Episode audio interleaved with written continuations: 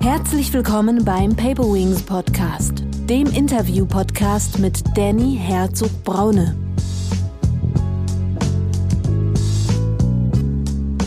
Man kann mit der Digitalisierung im Sinne des Klimaschutzes, im Sinne des Umweltschutzes, Naturschutzes unglaublich viel tun. Als Umweltministerium denkt man so schnell erstmal nicht bei Digitalisierung. CO2-freie Rechenzentren wären ein richtig großer Beitrag für den Umweltschutz. Ich bin der Ansicht, dass wir mit der Digitalisierung einen Megatrend haben, der ein Querschnittsthema darstellt. Was nützt es denn, wenn ich klug gesteuert mehr Leute individual in irgendwelchen autonom fahrenden Autos habe, wenn ich dadurch mehr CO2 ausstoße? Fest steht, dass der Coronavirus ein Hemmnis für den öffentlichen Nahverkehr ist. Hör nicht auf, neugierig zu sein. Herzlich willkommen zum Paper Wings Podcast. Heute darf ich mit Dr. Martin Rolf sprechen. Martin ist einer meiner ältesten Freunde und ich finde, er hat eine, einen sehr spannenden Lebenslauf, wo wir mal noch darauf eingehen werden. Er hat äh, unterschiedliche spannende Stationen und jetzt ist er im Bundesministerium für Umwelt, Naturschutz und nukleare Sicherheit. Ähm, herzlich willkommen im Podcast Martin. Hallo Danny und vielen Dank, dass ich dabei sein darf. Kannst du uns kurz deine Lebensstationen äh, deine beruflichen Lebensstationen so ein bisschen mal illustrieren, dass wir wissen, was du in deiner beruflichen Laufbahn bisher gemacht hast?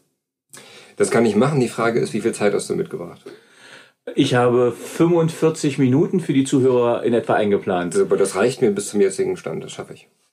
Nein, mal ohne, ohne Spaß. Wir fangen mal an. Ähm, ich weiß gar nicht, ob ich mich da so auf meine berufliche Laufbahn konzentrieren möchte, aber das Wesentliche ist, glaube ich, ähm, ich bin klassischer, klassisch ausgebildeter Geisteswissenschaftler. Das heißt, ich habe Geschichte und Politik studiert.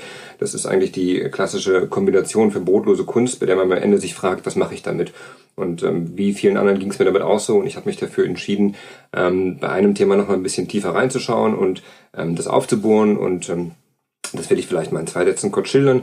Ähm, es ging mir dabei um einen Konflikt zwischen dem Nationalsozialismus und der katholischen Kirche und ich habe eine Dissertation dazu geschrieben. Das ist im Grunde am Ende ein Buch gewesen, 400, 500 Seiten. Das hat mich vier Jahre beschäftigt und als das fertig war, war ich äh, im Grunde reif für den Arbeitsmarkt und ähm, habe mich direkt ähm, beworben und bin eingestiegen bei der Friedrich-Ebert-Stiftung. Das ist eine der sechs politischen Stiftungen, die Deutschland hat ähm, die in der Regel parteinah sind, mehr oder weniger. Ähm, bei der Friedrich-Ebert-Stiftung ist das die ähm, SPD-nahe Parteistiftung. Und für die Ebert-Stiftung war ich einige Jahre unterwegs, im Innen- und im Ausland, ähm, unter anderem in Johannesburg in Südafrika.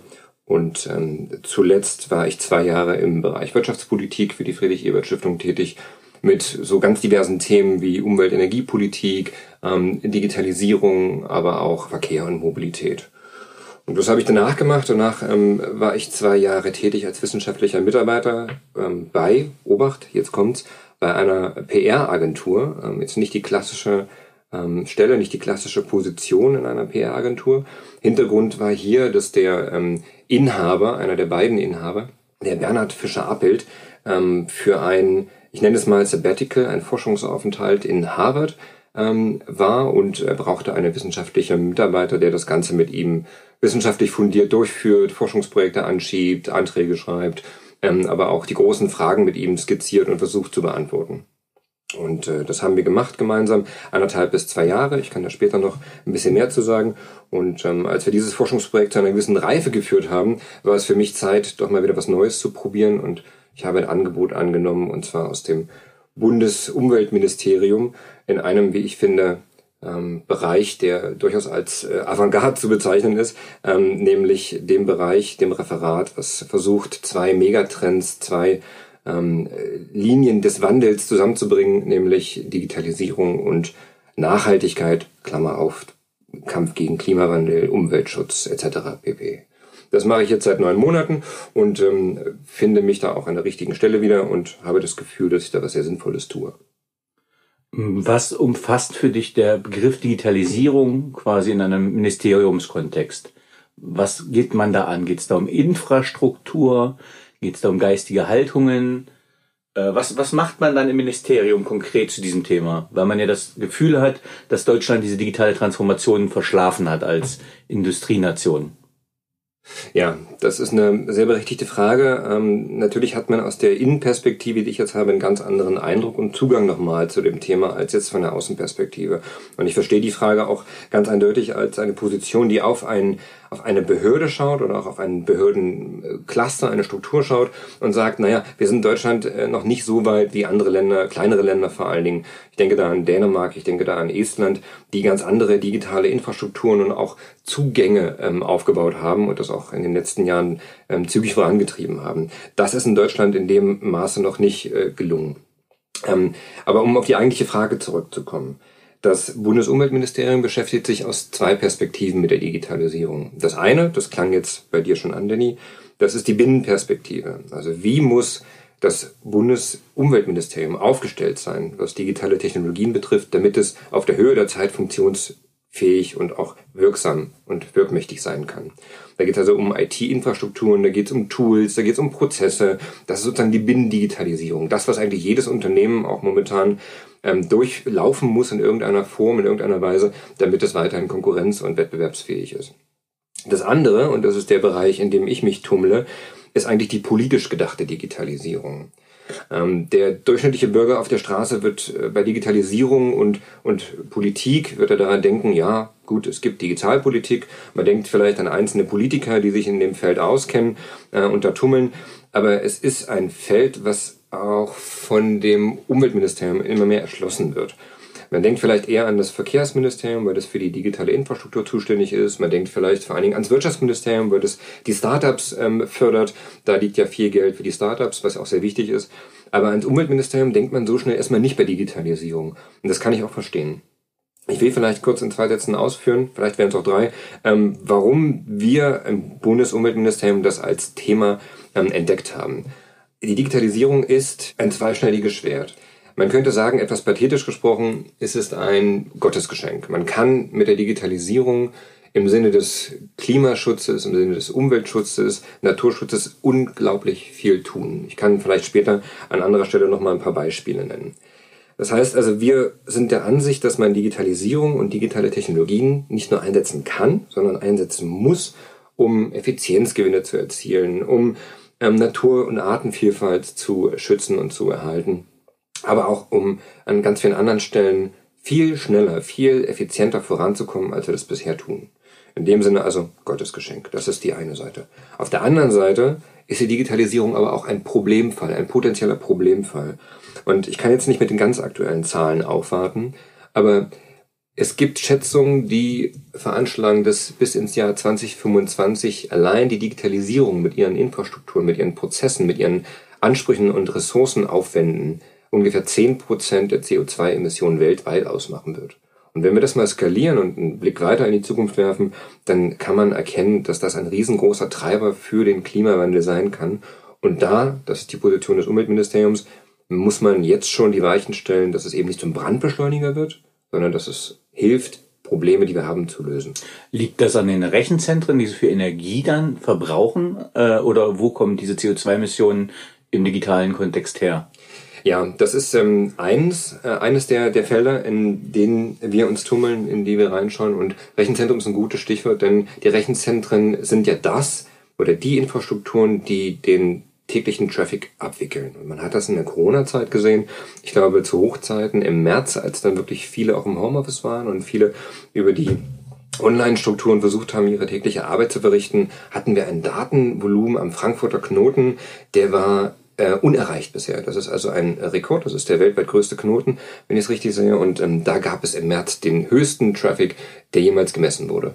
Und anhand dieser Rechenzentren sieht man, dass alles, was wir an Traffic generieren. Das fängt bei einer E-Mail an, natürlich im Minimalbereich, ähm, bis hin zu 4K Downloads oder Streaming wahnsinnige Datenmengen produziert oder von A nach B transferiert. Das alles produziert CO2. Das heißt, in der Folge, ähm, energieeffiziente, CO2-freie Rechenzentren wären ein richtig großer Beitrag für den Umweltschutz. Was ich auch ganz spannend finde, äh, wenn es gerade um Digitalisierung geht, jetzt haben wir auch die, den Ausbau ja des 5G-Netzes, äh, man redet ja auch von Elektrosmog oder ähm, dass quasi durch diese Frequenzen, es gibt ja gar keine langanhaltenden Studien bis jetzt, was quasi äh, diese Strahlen ausmachen. Ist das ein Thema, was ihr auch behandelt? Denn man weiß nicht was, ob es Verschmutzung ist, Umweltverschmutzung, ihr seid im Umweltministerium und es hängt ja auch mit der Digitalisierung zusammen. Ja, ähm, ich bin ehrlich, das ist nicht mein, äh, mein Spezialgebiet, aber ich kann zumindest insofern die Frage beantworten, dass es im, in den Blick genommen wird.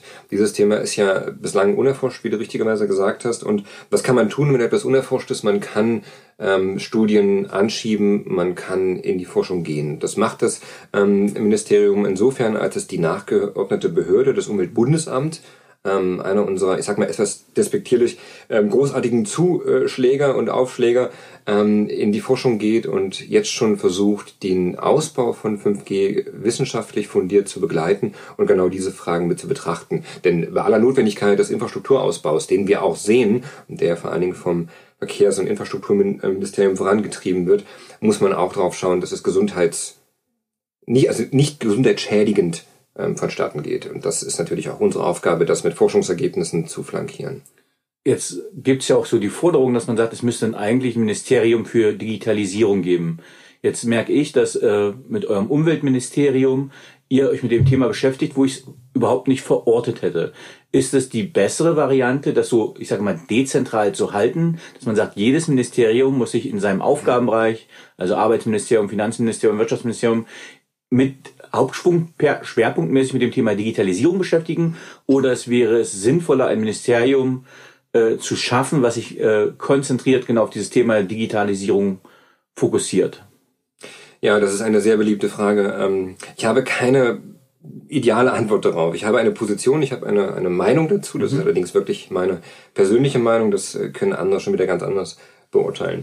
Ich bin der Ansicht, dass wir mit der Digitalisierung einen Megatrend haben, der ein Querschnittsthema darstellt. Im Grunde gibt es kaum einen Lebens-, Arbeits-, Gesellschaftsbereich, in dem wir noch ohne Digitalisierung denken können und auch wollen. Das heißt, was wäre ein Digitalministerium anderes als ein Megaministerium, was alles plötzlich abdeckt? Ein, mhm. ein Spiegelministerium, was alle Themen, die in den Ressorts vorhanden sind, nochmal spiegelt und alles mit äh, Digitalisierung ähm, ummantelt. Ich halte das nicht für, für sinnvoll und auch nicht, nicht für zielführend. Ich glaube eigentlich, dass der goldene Mittelweg so aussieht, dass man in allen Politikbereichen versucht, Digitalisierung mitzudenken, als Voraussetzung zu denken und gleichzeitig eine Vernetzung zwischen den Digitalisierern in den Ressorts herzustellen, sodass da also auch Synergien, wenn es denn welche gibt, entdeckt werden und auch genutzt werden können und auch die Potenziale, die man vielleicht im Austausch miteinander erkennt und entdeckt, dass die auch wirklich gehoben werden. Also ich persönlich, kurzum, halte nicht viel von einem Digitalministerium, weil ich mir nicht vorstellen kann, was dieser Aufgabenbereich sein soll, wie der Zuschnitt sein soll. Mir fehlt die Fantasie, wie aus einem solchen Gebilde nicht ein Superministerium wird, was alles anderes, alles andere überwölbt. Ähm, ich habe nur das Gefühl, also ich glaube da auch nicht dran. Also ich glaube gerade, was du sagst, diese ganzen Querschnittsthemen, die müssen halt in den Häusern besprochen werden, wo die Profession auch liegt. Also äh, wenn es um Umweltthemen geht, im Kontext Digitalisierung macht es mit Sicherheit keinen Sinn, in, das, in ein Ministerium zusätzlich zu stecken. Da bin ich bei dir. Aber äh, als Bürger hat man doch dann manchmal den Eindruck, dass es nur ein Wahlkampfthema ist, Digitalisierung, was mal äh, rausgebracht wird als, als Slogan, aber gefühlt passiert nicht viel. Kannst du die, die, Mann, die Stimme des kleinen Mannes äh, verstehen? Also was ich sagen will, wenn man vielleicht einen Minister hätte, der sich mit einem Ministerium darum kümmert, steht ja auch in einer politischen Verantwortung, das, den digitalen Netzausbau zum Beispiel schneller voranzubringen. Und das ist, jetzt bin ich mal bewusst zuspitzend, und nicht in Ministerien fachspezifisch rumdümpelt. Also einfach, dass die Dynamik und politische Verantwortung eine höhere und schnellere wäre, wenn es zentralisiert wäre. Das ist einfach nur eine These und eine mhm. Behauptung. Jetzt würde ich gerne antworten, aber ich fürchte, dann kommen wir schnell in Personendiskussionen, die wir vielleicht gar nicht führen wollen. Aber ich glaube, dass natürlich ähm, politische Arbeit auch eng an Personen geknüpft ist. Ähm, und das meine ich jetzt gar nicht parteipolitisch. Ich glaube, es gibt bestimmte Personen an der Spitze von Ministerien, sei das jetzt ein Minister, eine Ministerin oder auch Staatssekretärin oder Staatssekretär, die bestimmte Themen vorantreiben, aus einer politischen Konjunktur, aus einer Überzeugung, aus einer Neigung vielleicht auch ähm, und andere Themen werden vielleicht eher stiefmütterlich behandelt. Das will ich jetzt gar nicht im Einzelfall werten und entscheiden, aber ich glaube, dass wir schon eine ganz klare Verantwortlichkeit in dieser Republik haben für den digitalen Netzausbau. Und diese Verantwortung liegt im Bundesverkehrsministerium. Also das ist schon klar zugeordnet. Da mangelt es, glaube ich, nicht an Verantwortung und an Zuschreibung für Verantwortung. Das mangelt, glaube ich, auch nicht an öffentlichem Druck. Das Geflecht ist sicherlich komplex genug, als dass man da jetzt lange darüber streiten kann, wer da jetzt schuld ist. Aber äh, mein rudimentäres Verständnis von Infrastrukturausbau und dem schleppenden Ausbau ähm, sagt mir, dass es nicht nur am politischen Willen scheitert, sondern auch an Anreizen für die Industrie und hier nämlich namentlich auch mal die Telekom, das so voranzutreiben, wie das vielleicht politisch gewollt ist. Und das hängt einfach mit finanziellen Anreizen zusammen. Ganz banal gesagt, es rentiert sich für die Telekom, selbst wenn sie Baufirmen, Subunternehmen fände, die ihre Aufträge ausführen würde, ähm, es ist längst nicht so lukrativ in, ich weiß nicht, 50 Kilometer von Aachen, im, südlich von Aachen auszubauen, als in der Aachener Innenstadt zum mhm. Beispiel. Naheliegend. Man ja. hat mehr Kunden, man hat mehr Anschlüsse, man verdient mehr Geld damit. Ähm, wenn der Anreiz da nicht gegeben ist und nicht anderweitig kompensiert wird, dann glaube ich, kommt der Infrastrukturausbau auch an diesen Stellen in den nächsten Jahren nicht so schnell voran, wie wir das alle wollen. Und dann hängen wir auch weiterhin im ICE zwischen Hamburg und Berlin ohne Netz da. Und das stundenlang. Das ist äh, eigentlich nicht ähm, einem Weltklasse-Industrieland äh, wie Deutschland angemessen, aber das ist die Situation. Aber ich wollte vielleicht noch was anderes zurückkommen. Ich finde auch, das Wirtschaftsministerium ist ja nun der Bereich, in dem viel Geld lagert, auch um Startups zu fördern. Ähm, das passiert ja auch. Ich glaube auch inzwischen mit einer Präzision, die sich durchaus messen lassen kann. Wir werden jetzt keine amerikanische Gründerkultur entwickeln über Nacht. Wir werden auch kein zweites Silicon Valley oder Silicon Saxony aufbauen. Das wird so schnell nicht funktionieren. Und ich glaube auch nicht, dass es unter Anspruch sein sollte. Der Zug ist ein Stück weit abgefahren. Wir müssen uns auf das konzentrieren, was wir als deutsche Industrienation gut können und da ansetzen. Aber das lädt jetzt ein zum Exkurs, den möchte ich gar nicht machen. Ich will zurück zur Startup-Förderung. Mir erschließt sich nicht, warum eine Start-up-Förderung in einem Digitalministerium besser aufgehoben sein sollte als jetzt im Wirtschaftsministerium. Man kann an einzelnen Stellschrauben sicherlich schrauben und da was drehen, aber ich glaube nicht, dass wir eine andere Gründerkultur oder eine andere Haltung, eine andere Risikobereitschaft oder auch nur mehr privates Venture Capital haben, nur weil die Start-up-Förderung, nämlich mehr exemplarisch, plötzlich in einem Digitalministerium verortet ist und nicht mehr im Wirtschaftsministerium. Deswegen habe ich kein Plädoyer für ein Digitalministerium. Außerdem müsste ich dann ja das Ressort wechseln, das will ich momentan gar nicht. Okay. Du hast äh, vorhin einleitend ähm, etwas gesagt, was für mich erklärungsbedürftig war, nämlich dass Artenschutz im Zusammenhang mit Digitalisierung steht. Und auf die Brücke bin ich gespannt, äh, wie das zusammenhängt. Ja. Da habe ich tatsächlich auch was gelernt vor einigen Monaten. Ähm, und zwar im Zwiegespräch mit unseren Kollegen aus der Naturschutzabteilung, eine durchaus große, respektable und sehr gut ähm, organisierte Abteilung, die ähm, uns darauf hingewiesen haben, dass Digitalisierung und Effizienzgewinne vor allen Dingen in der Landwirtschaft gar nicht unbedingt vom Interesse sein sollten für Umwelt- und Naturschutz. Und ich habe das auch hinterfragt und meinte, wie, wie meinen Sie das? Erklären Sie mir das doch bitte mal.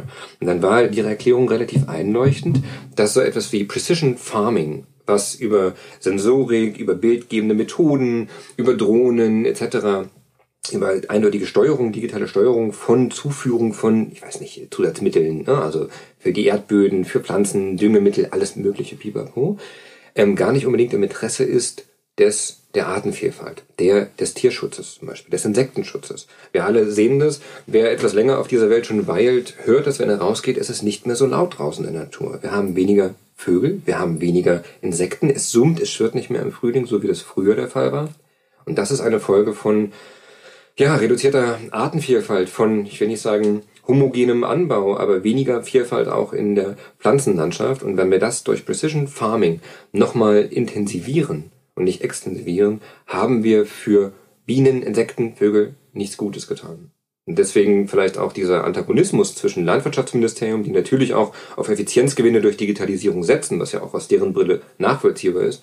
Gleichzeitig hat natürlich das Umweltministerium den Auftrag, auch Artenvielfalt, Insektenschutz und ähnliches zu gewährleisten. Und da findet man bei Precision Farming nicht zusammen momentan. Du hast jetzt schon so ein Themenfeld angeschnitten. Wie, wie sehen denn die zukünftigen Projekte aus? Oder du bist ja vor allem, das Ministerium ist ja auch viel an Papieren dran, sage ich mal, nicht unbedingt zwangsläufig in der konkreten Umsetzung immer, sondern auch ähm, an Strategien, einer Agenda. Was sind da gerade die Sachen, die im Hause passieren, äh, wo man Digitalisierung und Nachhaltigkeit wiederfindet. Ja. Ja, vielen Dank. Ich ziehe mal eins vor die Klammer, bevor ich zu Strategien komme. Also vor die Klammer würde ich Folgendes ziehen. Das ist ein ganz persönlicher Eindruck und eine Überzeugung von mir. Ich glaube, dass wir im Umweltministerium eigentlich ein Ministerium vorfinden, was viel mehr ist als ein Umweltschutzministerium. Wenn wir uns betrachten, dass der Klimawandel eines der bestimmenden Elemente in den nächsten Jahrzehnten für Deutschland, Europa und die Welt sein wird, dann haben wir im Umweltministerium eigentlich ein Transformationsministerium, was dafür sorgen muss, dass sich unser Leben, unser Wirtschaften, auch Fragen der Mobilität ausrichten an Bedürfnissen, die wir als Gesellschaft haben, die aber auch die Natur hat an uns. Wir leben in endlichen Grenzen. Wir haben Grenzen, die uns diese Welt steckt, die planetaren Grenzen. Und in denen müssen wir uns bewegen. Das tun wir derzeit nicht. Und wenn wir so fortfahren, wie wir das die letzten Jahrzehnte getan haben, dann sprengen wir diese Grenzen im besten Fall auf Kosten unserer Kinder und Enkelkinder, im schlechtesten Fall auf Kosten der Menschheit im Allgemeinen. Wir sehen das gerade jetzt aktuell, dass ähm, in, in der Arktis ähm, bricht das Eis, es taut, wir sehen Klimawandel jetzt auch in den Nachrichten, es kommt zu uns in der Tagesschau, da muss man nicht viel tun für. Man kann sich auch die Waldbrände in Kalifornien anschauen, das sind ja keine natürlichen Phänomene, die einfach mal so kommen. Das sind ja menschengemachte Klimawandelprobleme. Und jetzt komme ich zurück zum Ministerium. Das Bundesumweltministerium ist ein bedeutender Player, der sich als Transformationsakteur versteht, verstehen muss. Und deswegen glaube ich, ist es eigentlich ein Zukunftsministerium. So würde ich es eigentlich lieber formulieren. Weil die Aufgaben, die bei uns liegen, was die Ressort, äh, den Ressortzuschnitt betrifft, sind enorm jetzt, ich will kurz die Glaskugel rausholen. Wenn es zum Beispiel einen Regierungswechsel gäbe, das ist jetzt ein SPD-geführtes Ministerium, richtig? Ja. Ähm, wenn es jetzt zum Beispiel ein grün geführtes Ministerium werden würde bei der nächsten Bundestagswahl, glaubst du, die Ausrichtung des Ministeriums auf die Ziele und Strategien würde sich dadurch ändern oder würde sich das sogar verstärken? Hättest du da eine ja, persönliche Einschätzung? Also ich glaube, dass das Umweltministerium mit seiner Sicht auf die Dinge nicht parteipolitisch geprägt ist. Und die Herausforderungen, vor denen wir stehen, entziehen sich ja einer Parteilogik in irgendeiner Form. Der Klimawandel lässt sich ja nicht besser oder schlechter managen, ob das nun eine grüne Ministerin, ein schwarzer Minister oder eine SPD-Ministerin Svenja Schulze ist. Das Problem ist da. Das ist kein deutsches Problem, das ist noch nicht mal ein europäisches Problem. Das muss angegangen werden, unabhängig davon, ähm, welche Parteikouleur jetzt jemand im Hintergrund hat. Das vielleicht als Grundsätzliches. Wenn ich jetzt nochmal auf die Agenda, auf unsere Strategie zurückschaue, wie wir bestimmte Themen angehen, und da denke ich auch an Digitalisierung, dann haben wir eine ganz klare Agenda formuliert. Das ist ein Prozess, der läuft ja schon seit über zwei Jahren. Hat angefangen mit Eckpunkten, hat man mal erste Ideen entwickelt, dann wurde das verfeinert in, im Dialog mit Zivilgesellschaft, mit Forschung, Wissenschaft, mit auch Gewerkschaften, mit Unternehmen natürlich. Und ähm, Ausfluss dessen ist eine ähm, Digitalagenda. Sie nennt sich umweltpolitische Digitalagenda. Und es ist eine, eine, eine Maßnahmensammlung, die das Umweltministerium zusammengestellt hat, in denen ganz konkret beschrieben wird, was Digitalisierung für Klima, Kampf gegen Klimawandel und für Klimaschutz bedeuten kann, gleichzeitig aber auch, welche Gefahren es darstellt und mit welchen Maßnahmen wir in den nächsten Jahren gedenken, dem zu begegnen. Und das ist eigentlich die Grundlage für unsere Arbeit und unseren Bereich und unsere Abteilung. Ähm, also hat eigentlich fast jeder Bereich jeder Abteilung eine Grund, ein Grundlagenpapier, eine Strategie, ähm, auf dessen Grundlage gearbeitet wird. Und für uns ist es eben diese umweltpolitische Digitalagenda. Die gibt es auch leicht im Netz zu finden. Jeder, der eine Suchmaschine ähm, äh, seiner, seiner Vorliebe ähm, bedienen kann, findet das über, unter BMU und Digitalagenda. Ähm, ich persönlich äh, schlage äh, Ecosia vor, eine Suchmaschine, die ähm, ökologisch nachhaltig und sehr ähm, sehr sinnvoll ist und auch wunderbar funktioniert. Weil, wenn man äh, dort diese Maschine nutzt, das Geld genutzt wird, um Wald wieder aufzuforsten? Unter anderem, ganz genau, ja. ja. Also nur, dass wir sagen, was heißt nachhaltig, weil das ja immer nur so ein, so ein Schlagwort ist. Aber genau, was, was verstehst du unter nachhaltig? Also oh, das ist die gemeine Fangfrage. Wenn der Kollege darauf nicht vorbereitet ist, dann wird der Podcast also wir nicht können gesendet. Ja, wir können ja die drei Säulen der Nachhaltigkeit, Ökologie, Soziales, ja äh, Ökonomie betrachten ja. äh, und dann auch gerne im Kontext des Umweltschutzes.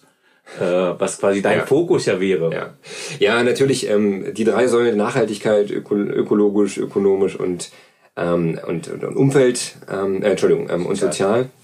Ähm, natürlich würden uns jetzt ähm, andere Akteure im Feld sagen, beschränkt ihr euch mal schön auf das auf das Umweltressort, ähm, Ressort, auf den Umweltaspekt. Das ist uns aber nicht genug, weil nicht, weil wir glauben, dass wir dort ähm, in andere Bereiche reinfuschen wollen, sondern ich glaube, dass das Umweltministerium schon den Anspruch haben muss, das Ganze breit zu denken. Wenn wir einen sozial-ökologischen Umbau anstreben, der die Art und Weise, wie wir leben, wirtschaften, arbeiten, verändert, dann kann das nur ganzheitlich gedacht werden. Da kann man nicht sagen, wir kümmern uns ein bisschen um Aufforstung, wir kümmern uns ein bisschen um Artenvielfalt und das CO2, der CO2-Ausstoß soll bitte ein bisschen geringer werden. Vielleicht schaffen wir es ja, ihn zu deckeln. Das kann es nicht sein. Und da muss man auch ein bisschen breiter denken. Ich nehme mal ein Beispiel raus, auch auf die Gefallen, dass ich ein bisschen von der ursprünglichen Frage abweiche. Aber Mobilität ist für mich ein ganz ähm, wichtiger Bereich. Erstens, weil ich mit dem Thema schon ein bisschen was zu tun hatte. Zum anderen, weil es uns alle betrifft. Es geht uns alle an. Wir alle sind mobil. Und es gibt Tage, an denen benutze ich drei, vier verschiedene Arten der Mobilität. Ich laufe zur S-Bahn. Ich fahre als Berliner äh, Bewohner, fahre ich mit der S-Bahn in die Innenstadt. In der Innenstadt nehme ich mir ein Leihrad zu Punkt B. Von Punkt B nehme ich mir ein Leihauto meinetwegen. Und zu guter Letzt habe ich noch ein Fahrrad, mit dem ich meine Einkäufe mache. Ähm, und zack, habe ich vier, fünf ähm, Formen der Mobilität. Jetzt würde man sagen, eine digitale Steuerung von Mobilität, das ist doch was super, super Tolles. Da ist doch äh, Effizienzgewinne noch und nöcher drin. Ja, auf den ersten Blick schon. Aber, und da spricht der Fachmann von sogenannten Rebound-Effekten, es kann durchaus dazu führen, dass eine effizientere Steuerung von Verkehrsströmen, von Verkehrsflüssen zu noch mehr Individualverkehr führt. Und damit potenziell zu mehr Verkehr auf den Straßen, also verstopften Straßen, aber auch mehr CO2-Ausstoß. Was nützt es denn, wenn ich klug gesteuert mehr Leute individual in irgendwelchen autonom fahrenden Autos habe, wenn ich dadurch mehr CO2 ausstoße? Das hat ja am Ende nichts, nichts gebracht. Ich will damit sagen, Digitalisierung ist kein, kein Selbstzweck. Es ist sich selbst nicht genug. Man muss etwas damit wollen. Es muss werte- und zielgebunden sein. Das wäre meine Position. Andere sehen das ganz anders. Die sagen, da geht es um Profite, da geht es um den, um, den, ähm, um den schnellen Verkauf, um den Erlös des Startups. Aber äh, ganzheitlich gedacht in einer, ich sag mal, volkswirtschaftlichen Perspektive kann Digitalisierung kein Selbstzweck sein, sondern es muss einem Ziel dienen, einem Zweck. Jetzt hast du ja das Thema Mobilität aufgebracht. Äh, Jetzt sind wir gerade dabei, dass wir sehen, dass äh, Tesla mehr wert ist als die drei großen deutschen Autobauer, was die Aktienwerte betrifft. E-Mobilität, also äh, Elektroautos sind scheinbar gerade die neue Lösung. Alle gehen darauf hin, aber wenn man schaut, wie viel Rohstoffe, welche Art von Rohstoffen gebraucht wird, wird dafür, um diese Batterien herzustellen, Glaubst du, dass die Elektromobilität hilft, halt die CO2-Emissionen nachhaltig zu senken? Kurzfristig glaube ich das schon. Ähm, ob es der Weisheit letzter Schluss ist, da würde ich ein Fragezeichen dran machen, aus zwei Gründen. Zum ersten, wie du gesagt hast, sind Batterien nicht ganz problemfrei, sondern rufen andere Probleme auf den Plan. Ähm, wenn die Forschung sich dann noch weiterentwickelt, kann man die vielleicht minimieren, aber wir haben erstmal ein Batterieproblem. Herstellung, aber auch Entsorgung, selbstverständlich. Und das passiert nach aller Erfahrung nicht in Europa, passiert nicht in Südtirol, passiert nicht in Schweden, passiert eher in den afrikanischen Ländern. Ähm, das muss man dabei bedenken. Das passiert jetzt schon mit unserem Elektroschrott, ja, von Autos ganz zu schweigen. Aber um zum Thema zurückzukommen, ähm, ich glaube, wir tun gut daran, mit einer Technologieoffenheit an die Diskussion ranzugehen. Wenn Wasserstoff, und hier meine ich grünen Wasserstoff, keinen violetten oder keinen blauen Wasserstoff, sondern grünen Wasserstoff, wenn der eine Lösung anbieten kann, wie wir mobil sind, zu weniger Transaktionskosten, zu weniger Ganz kurz, äh, ich kenne den Unterschied nicht. Äh, Grün wäre für mich jetzt ökologisch gedachter, aber was ist blauer, was ist ultravioletter Wasserstoff? Das kenne ich Der nicht. Unterschied ist, dass der grüne Wasserstoff mit ähm, erneuerbaren Energien gewonnen wurde. Wenn du Wasserstoff erzeugst, dadurch, dass du äh, Kohlestrom verwendest, hast Ja, okay, du ja, das ist nicht klar. Aber blau und gewonnen. violett, äh, ist das nur eine, eine Spaßbemerkung gewesen? Nein, nein. Tatsächlich ähm, gibt es Violetten. Da muss ich selbst nochmal auf die Definition schauen. Das ist irgendwo dazwischen. Nicht, nicht ganz gut, aber auch nicht ganz schlecht. Ähm, aber Blau ist sozusagen herkömmlich hergestellter Wasserstoff mit ähm, Kohle, mit Atomstrom. Das ist nicht das, was wir wollen. Deswegen okay. grüner, grüner Wasserstoff ist das, was wir möchten. Ähm, und deswegen plädiere ich für eine Technologieoffenheit, ähm, was, was das betrifft. Und genau, jetzt wollte ich einen zweiten Aspekt noch aufbringen, warum ich glaube, dass es zumindest kurzfristig hilft, aber vielleicht nicht langfristig.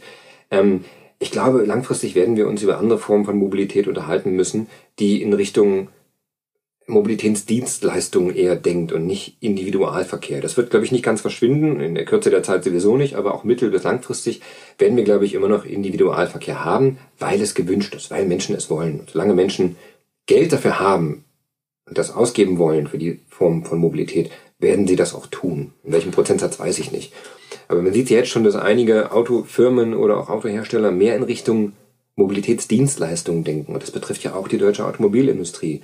Die werden sich umstellen müssen, das tun sie jetzt schon, aber sie werden sich auch weit über den Elektromotor hinaus umstellen müssen, damit sie einfach wettbewerbsfähig bleiben und irgendwann Dienstleistungen anbieten und nicht mehr Autos verkaufen. Das wird weniger werden. Ich glaube, da gibt es gerade eine Gegenbewegung. Also ich glaube, Mercedes hat sein Carsharing-Modell, was sie einführen wollten, wieder äh, als Geschäftszweig aufgelöst, weil das nicht so ertragreich war gerade jetzt in Corona-Zeiten, was ja uns noch vermutlich einen Moment beschäftigen wird, ist der Trend wieder auch ganz stark zum Individualverkehr gegangen. Also jetzt zum Beispiel Sixt als Autovermieter hat das erlebt, dass die Leute halt nicht Bahn und Zug nehmen, weil das ist nicht komfortabel, das ist äh, rein gesundheitlich momentan quasi nicht so sicher äh, und dass viele jetzt genau in den Individualverkehr wieder zurückgehen. Also Wohnmobile wurden jetzt durch den Individualverkehr als Urlaubsmethode äh, stark genommen. Es werden wieder mehr Autos gekauft und es wird wieder mehr aufs Auto zurückgegriffen.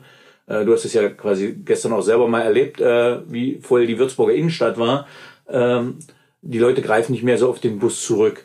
Werden wir da kurzfristig oder mittelfristig nur Rückschritte machen? Oder glaubst du, dass das ein langfristiger Trend sein könnte? Ja, das ist natürlich ein Problem. Meine Argumentation, die ich gerade gebracht habe, klammert natürlich das Thema Corona ein Stück weit aus. Und ich sehe das auch im Berliner Alltag. Die S-Bahn und die U-Bahn werden weniger genutzt. Das nimmt zwar wieder zu, aber auch Statistiken zeigen das ganz klar, dass der öffentliche Nahverkehr eigentlich einer der großen Verlierer der, ähm, der Corona-Zeit ähm, gewesen ist und immer noch ist. Wie lange das anhält, hängt natürlich auch davon ab, wie wir lernen, mit dem Coronavirus umzugehen, ob es Impfstoffe gibt, wie wir das einhegen. Das ist ja der Blick in die Glaskugel jetzt. Das kann ja kein Mensch sagen.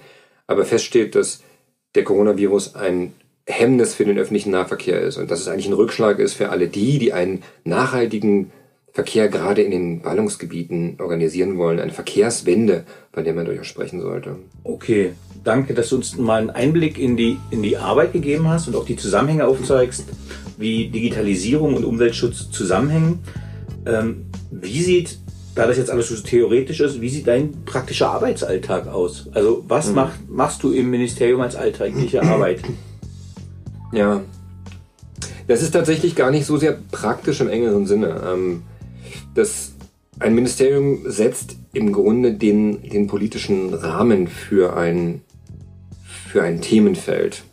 Das äh, passiert über Gesetze natürlich naheliegenderweise. Das geht über Strategien, das geht über Initiativen, das geht über Förderprogramme. Ich will hier mal eins rausgreifen. Das BMU hat ein Förderprogramm mit ähm, etlichen Millionen aufgelegt, was sich dann nennt KI für Klima. Und dort können sich ähm, KI-Projekte ähm, Forschungsansätze, aber auch ganz praktische. Künstliche ähm, Intelligenz ist KI. Ja, Entschuldigung, das hätte ich vielleicht sagen sollen. Also künstliche Intelligenz. Ähm, wie künstliche Intelligenz eingesetzt werden kann im Sinne des äh, Klimaschutzes und des Naturschutzes. Ähm, da werden viele Fördermittel vergeben, einfach um auch zu schauen, was an Innovationen eigentlich da draußen ist und wie wir diese Innovationen und auch den Innovationsgeist der deutschen Tüftler oder auch der, der, der ganz jungen Leute, die einfach querdenken und tolle Ideen entwickeln, für Klimaschutz und Naturschutz ähm, einsetzen können.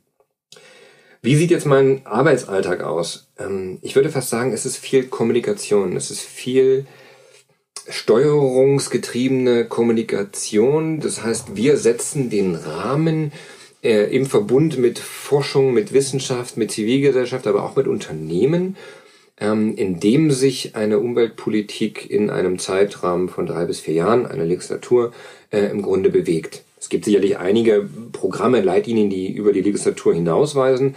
Aber wie du vorhin schon richtigerweise gesagt hast, eine Wahl ist potenziell auch immer eine, ein, ein Wandel, eine Chance für einen Wandel äh, im Personaltableau. Ähm, Im Umweltministerium hat das die Barbara Hendricks einigermaßen ähm, konstant übernommen, aber es gibt natürlich auch immer wieder auch schnelle Wechsel. Wir hatten auch davor Peter Altmaier als Umweltminister, der Norbert Röttgen war mal Umweltminister und so weiter. Und das unterliegt natürlich auch gewissen politischen Konjunkturen. Ähm, Mein Arbeitsalltag beeinflussen personelle Wechsel jetzt momentan noch nicht. Ähm, ich warte mal ab, was die Bundestagswahl bringt. Es kann ja durchaus sein, dass dann das Haus anders geführt wird. Dann werden noch andere Schwerpunkte gesetzt werden. Äh, Im Grunde sieht mein Arbeitsalltag so aus, dass wir versuchen, Themen aufzugreifen und zu platzieren, im Diskurs zu platzieren, aber auch, dass wir versuchen, uns Input einzuholen zu den Themen Digitalisierung und Nachhaltigkeit, um da voranzukommen, wo wir als Umweltministerium denken, dass wir wirklich einen Wandel bewirken können innerhalb von einer kurz- bis mittelfristigen Zeitspanne. Und ich greife mal, um das praktisch zu machen, zwei Beispiele raus. Momentan ist Deutschland ähm, hat den Vorsitz der, des EU-Rates. Das heißt, wir sind EU-Ratspräsidentin. Ja? Man weiß nicht, wie man es genau sagen soll. Wir haben die Ratspräsidentschaft inne. Das bedeutet, wir können Themen setzen. Wir müssen uns zwar ein Stück weit zurückhalten, weil wir eine Moderatorenrolle im europäischen Konzert innehaben, aber wir können Themen auf die Agenda setzen. Und das Umweltministerium hat neben anderen gesagt, wir setzen das Thema Digitalisierung und Nachhaltigkeit dort auf die Agenda. Ganz praktisch bedeutet das, dass wir in Zusammenarbeit mit Forschung und Wissenschaft ähm, Papiere erarbeiten, in denen klar festgeschrieben ist, was an Handlungsbedarfen eigentlich besteht. Thema Rechenzentren. Kein Mensch weiß, wo die Rechenzentren stehen. Wie soll man Rechenzentren regulieren, in Anführungsstrichen? Wie soll man ihnen vorgeben, wie energieeffizient sie arbeiten sollen, wenn man gar nicht weiß, wen man ansprechen muss, wo sie stehen, wie energieeffizient sie jetzt schon sind? Es kann ja sein, dass sie bestimmte Marken schon erfüllen, das weiß kein Mensch. Das wissen wir auch nicht in Europa. Und ein, ich sag mal, Kataster für Rechenzentrum wäre ein, eine Maßnahme, um erstmal zu ergründen, wo stehen die alle, wer führt die, wie kann man die erreichen, wie kann man mit denen zusammenarbeiten. Das ist schon mal eins. Wie kriegt man die dann energieeffizient? Thema 2 und CO2-neutral. Thema 3, da kommen wir dann 2030 hin. Anderes Thema, Ökodesign. Klingt erstmal nach, nach Hanfwolle, ist aber gar nicht so gemeint. Kann ich mal dein Handy haben, bitte? Oder Danny hat mir gerade sein Samsung S10, schätze ich mal, gegeben. Das Samsung S10. Ich weiß es nicht ganz genau, aber hier sind so viele Kunststoffe verbaut, dass ein Recycler unmöglich alles wiederverwerten kann. Man könnte ja jetzt sagen und hergehen und sagen, Samsung, baut das Ding doch mal so, dass man die ganzen Edelmetalle, die Wertstoffe, die da drin stecken, auch nochmal verwenden kann. Da steckt ja alles Mögliche drin. Ich weiß gar nicht, ich bin kein Experte, aber da ist viel äh, Chrom auch drin, da ist viel Aluminium drin, da sind viele Edelmetalle und seltene Erden drin, die meistens in afrikanischen Ländern geschürft werden, zu Bedingungen, da machen wir uns kein Bild von. Da könnte man übrigens auch ansetzen. Aber das ist jetzt nicht unser Thema, sondern Ökodesign. Aber das wäre ein Ansatz zu sagen, nehmt doch mal Handys, Smartphones, Tablets, Laptops in eine Ökodesign-Richtlinie, die es schon gibt, mit auf damit den Herstellern klar wird, baut die Dinger doch mal so, dass sie modular sind. Apple ist mein Lieblingsbeispiel, die bauen die Dinger eben nicht so, dass sie modular sind, damit man sie nicht schnell und leicht reparieren kann. Ein Fairphone, ein Shiftphone machen das ganz anders, die bauen das so, dass sie modular sind und dass man Reuse, ähm, Repair, Recycle in der Logik, in der Abstufung vorgehen kann. Das machen längst noch nicht alle Hersteller, daran könnte man arbeiten. Das, letzter Satz, das kann man nur europäisch regeln. Das macht nicht Deutschland. Das kann man nur, wenn überhaupt, europäisch regeln. Wenn Deutschland hergeht und sagt, mach das mal anders, Apple, dann werden wir belächelt. Macht das die Europäische Union, dann gucken sie schon ganz anders. Das ist übrigens die längste und spannendste Antwort auf die Frage, wie sieht dein beruflicher Alltag aus? Ich bin abgeschwiffen. ähm, äh, inhaltlich sehr interessant und sehr spannend, äh, aber direkt an der Frage komplett vorbei. äh, sollte nämlich meine saubere Überleitung werden, weg von dem fachlichen Teil, ähm, aufgrund unserer, unseres Zeitmanagements hin zu einem persönlichen Teil. Ähm, deswegen mache ich die Frage jetzt ganz einfach und direkt. Was motiviert und treibt dich an? Das heißt, nachdem ich die Menschen, ähm, die zugehört haben, jetzt verschreckt habe mit dem Fachkauderwelsch, mit dem technischen, äh, theoretischen Kram, jetzt komme ich zum Persönlichen und stelle mich nochmal noch mal kurz vor. Ähm, was treibt mich persönlich an? Das klingt immer so ein bisschen pathetisch, wenn man das so darstellt, aber ich glaube, ich bin getrieben von Neugier und ähm, Wissensdurst. Ich glaube, dass Wissbegierde ist, glaube ich, eine ganz starke Kraft. Das kann auch anstrengend sein. Ähm, das kann auch zu Unruhe und Unstetigkeit führen. Aber es treibt mich auf jeden Fall an. Ich bin, wenn man es böse ausdrückt, bin ich jemand, der sich schnell langweilt. Wenn man es positiv ausdrückt, bin ich jemand, der immer mehr wissen und kennenlernen und entdecken möchte. Das ähm, sehe ich im ganz Kleinen. Wenn ich mich in der Stadt bewege, entdecke ich gerne eine neue Straße, eine neue äh, Gasse, ähm, ein neues Café, ein neues Restaurant, als dass ich jetzt zum zehnten Mal in, in dasselbe gehe, auch wenn es da super schmeckt. Ähm, und sieht man auch im Großen, dass ich auch beruflich immer denke, dass man da sein muss, wo sich was tut, wo auch sich ein neues Feld vielleicht öffnet und einfach mal was ausprobieren. Ähm, das wäre das, was mich, glaube ich, antreibt. Neugier und, und Wissensdurst. Welche Fähigkeit bzw. Fertigkeit möchtest du gerne haben, die du noch nicht hast? Danny klappt sein Poesiealbum wieder zu. ähm, ich glaube, die Kraft, Menschen mit Argumenten zu überzeugen und dem voraus geht ja, dass man ein Gespür dafür bekommt, wie man sie erreicht, wie sie denken, was ihnen wichtig ist. Also im engeren Sinne eine Empathie ähm, für die Art und Weise, wie Menschen funktionieren, wie sie denken, wie sie ticken, weil das eigentlich die Grundvoraussetzung dafür ist, dass man ihnen auch, dass man ihnen da begegnet, wo man sie abholen kann und nicht da, wo man selbst steht. Das ist eine Fähigkeit, die ist, ich glaube, mühsam zu erlernen. Ich bemühe mich jeden Tag, ähm, bin längst noch nicht da angekommen, wo ich hin möchte. Nächste Poesiealbumfrage. Ja. Was ist dein Lieblingspodcast neben dem Paperwings Podcast? Das ist tatsächlich mein Lieblingspodcast. Ähm, welche ich noch mag. Ich habe mal eine ganze Weile fest und flauschig ähm, verfolgt. Jan Böhmermann, Ulrich Schulze. Genau. Mhm. War mir dann aber ein Stück weit zu sehr Entertainment. Gut gemachtes Entertainment. Aber hatte ich dann irgendwann zu wenig Zeit für, für reines Entertainment. Was mich so ein bisschen aus, einer Berufs äh, aus einem Berufsinteresse ähm, nicht locker lässt, ist ähm, die Klimazentrale des SWR. Da sind ähm, mhm. zwei Herren tatsächlich, ähm, ein Jungscher und ein etwas erfahrenerer Kollege, die sich über den äh, Umweltimpact oder den Klimaimpact von Digitalisierung äh, und allen möglichen anderen Fragen unterhalten. Und da lerne ich äh, immer wieder was und kriege auch wichtige Anreize, weil die einfach auch gut recherchieren und man kriegt darüber nochmal Impulse für bestimmte Personen oder Themen, die ich so noch gar nicht auf dem Schirm hatte. Nachhaltiger Konsum zum Beispiel oder ich will jetzt gar nicht so sehr in die Detailtiefe gehen. Okay, ja, weil äh, ich bin jetzt sehr stringent auch im Abwickeln der Fragen. Ähm, welches ist das Buch, welches dich am meisten geprägt hat oder für dein Leben beeinflusst hat? Also ich, naja, mal so ausweichend geantwortet. Ich glaube, ich nehme mal ein fiktionales und ein nicht fiktionales. Bei den fiktionalen ist es relativ einfach, weil es das erste Buch war, jenseits der Jugendliteratur, was mich nachhaltig beeindruckt hat und auch erschüttert hat ähm, und das war 1984 von George Orwell. Ich glaube, das haben sehr viele gelesen.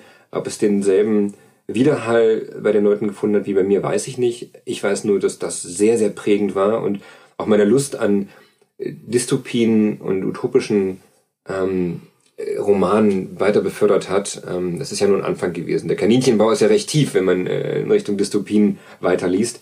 Ähm, aber das würde ich auswählen bei den fiktionalen Büchern. Bei den nicht fiktionalen ein Sachbuch aus jüngerer Zeit, also nicht eines der ähm, Bücher, die ich in jungen Jahren gelesen habe oder in frühen Jahren, ähm, ist das Homo Deus ähm, von ähm, äh, Yuval Noah Harari heißt er. Ähm, das habe ich mit sehr viel Gewinn gelesen, weil er als Historiker es schafft, Physik, Chemie, Neurowissenschaften mit einer historischen Tiefe und Bandbreite zu verknüpfen, wie ich es vorher noch nie gelesen habe.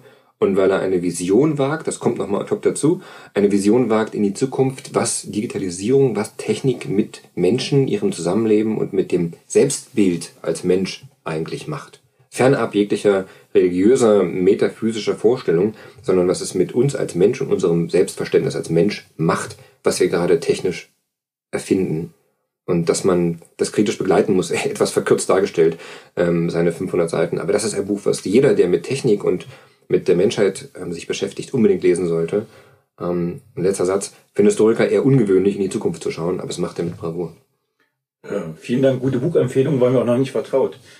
Wer waren die Menschen, die den größten Einfluss auf deine berufliche Entwicklung hatten? Ja, fast naheliegend, aber ich glaube, dass mein Doktorvater der auch wirklich eine Vaterfigur gewesen ist, mich ein Stück weit geprägt hat. Insofern, dass er mir wichtige Leitsätze mitgegeben hat für das Berufsleben, aber auch fürs Anfertigen von, naja, von, von strukturiertem Arbeiten und eben auch der Dissertation. Das ist ja seine Aufgabe, aber das hat er ähm, grandios gemacht und hat mir da, glaube ich, viel analytisches Denken mitgegeben. Hat er mich deswegen in eine bestimmte Berufsrichtung gedrängt? Nein, das glaube ich nicht. Ich habe da keine Vorbilder. Ich glaube, da bin ich mehr der derjenige, der wie Hänsel und Gretel durch den Wald läuft und immer wieder was entdeckt und denkt, oh, guck mal hier, das könnte man sich unbedingt anschauen. Da ist sie wieder, die Neugier und die, die Wissbegierde. Das würdest du jetzt einzelne Personen stehen lassen, die dein berufliches Leben beeinflusst hat? Gab es Vorbilder, hast du gesagt, gab es nicht, weil du sagst, das finde ich toll, da will ich mal hin, äh, in die Richtung ja. tendiere ich. Mhm. Na gut, in meinem Fall würde man sagen, dass die berufliche Wahl, nämlich zu einer SPD-nahen Stiftung zu gehen, sicherlich durch politische Überzeugung motiviert gewesen ist. Und das ist natürlich eine politisch prägende Phase gewesen, die wir alle, die etwas, ich sag mal, jenseits der 30 sind, glaube ich, bewusst miterlebt haben, nämlich die Phase des Afghanistan- und des Irakkrieges ähm, 2001, 2003. Das sind Zeiten gewesen, in denen ich mich politisiert habe und in denen ich sag mal, Führungspersönlichkeiten, jenseits der vielen starken Frauen, die damals auch in Verantwortung waren, natürlich die zwei führenden Köpfe der Parteien, Gerhard Schröder und ähm, Joschka Fischer, agiert haben und da eine gewisse wie sage ich das? Glaubwürdigkeit? Ja, Glaubwürdigkeit im, im Umgang mit solchen auch internationalen Fragen bewiesen haben, die das erste Mal in meinem Leben haben aufkommen lassen, eine Art Identität mit dem, mit dem Land, eine Art, ich will nicht sagen Stolz, das ist ein schwieriges Wort, aber eine, ein Vertrauen darauf, dass ich dahinter stehen kann, was die politische Führung dieses Landes entscheidet. Und das hat mich, glaube ich, maßgeblich mitgeprägt und auch ein Stück weit Richtung SPD ähm, geschoben, was meine Werteüberzeugung betrifft. Und dementsprechend kann man sagen, dass die politische Entscheidung Anfang der 2000er Jahre, also Rot-Grün, diese prägenden Jahre, die Erneuerung, Modernisierung dieser deutschen Gesellschaft dazu geführt haben, dass ich mich politisch auch für eine, also beruflich für eine politische Laufbahn entschieden habe, im weiteren Sinne natürlich, und eben bei der Ebert Stiftung gelandet bin und nicht bei der Bosch Stiftung oder Körper, also nicht, nicht wirtschaftsnah, sondern eher bei diesen politischen Stiftungen. Okay, was möchtest du am Ende deines Lebens von dir sagen können, erreicht zu haben? Ich glaube, dass man idealerweise sagen kann am Ende seines Lebens, der Weg war das Ziel. Ich glaube nicht daran, dass man hinarbeitet auf ein ganz bestimmtes Ziel, sei es jetzt Rente, Ruhestand, Vorruhestand, ähnliches. Ich glaube, dass man en passant eigentlich immer schon schauen muss, dass man sein Leben so genießt, dass man nichts bereut. Und am Ende möchte man doch entweder sagen können, du, zu deiner Frau, zu seinen Kindern, ist doch schön gewesen, ich habe mein Leben gut gelebt und mit einer Zufriedenheit friedlich einschlafen. Oder aber, wie Frank Sinatra gesagt hat, ich habe mein Leben gelebt, ich kann jetzt gehen und so wie ich mein Leben gelebt habe, ist einmal auch wirklich genug. Das kann man natürlich auch machen. Ähm, von dem Ideal bin ich weit weg, das sind noch andere Zeiten. Ähm, aber ich glaube, das wäre so meine Quintessenz, dass man eigentlich die ganze Zeit das Leben als Weg begreift, der das Ziel selbst ist und nicht auf ein Ziel hinarbeitet. Wenn du ein Lebensmotto hast oder hättest, wie würde es lauten? Habe ich nicht, würde in Richtung gehen, bleib neugierig. Hör nicht auf, neugierig zu sein. Hör die Dinge an und lerne. Dr. Martin Rolf, vielen Dank für das schöne Gespräch. Ich danke und nehme die vielen anderen Punkte, die ich alle noch loswerden wollte, gerne wieder mit nach Berlin. Bis bald.